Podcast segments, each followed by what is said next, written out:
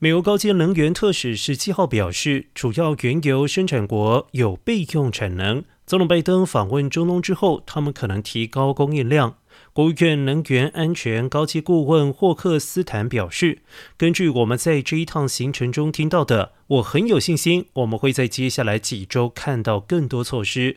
拜登十五号访问沙地阿拉伯，这是他首次以美国总统身份出访中东，希望敲定石油生产协议。以助压低油价，而美国汽油价格来到四十多年来新高，除了让通货膨胀更显恶化，也导致拜登民调大幅下降。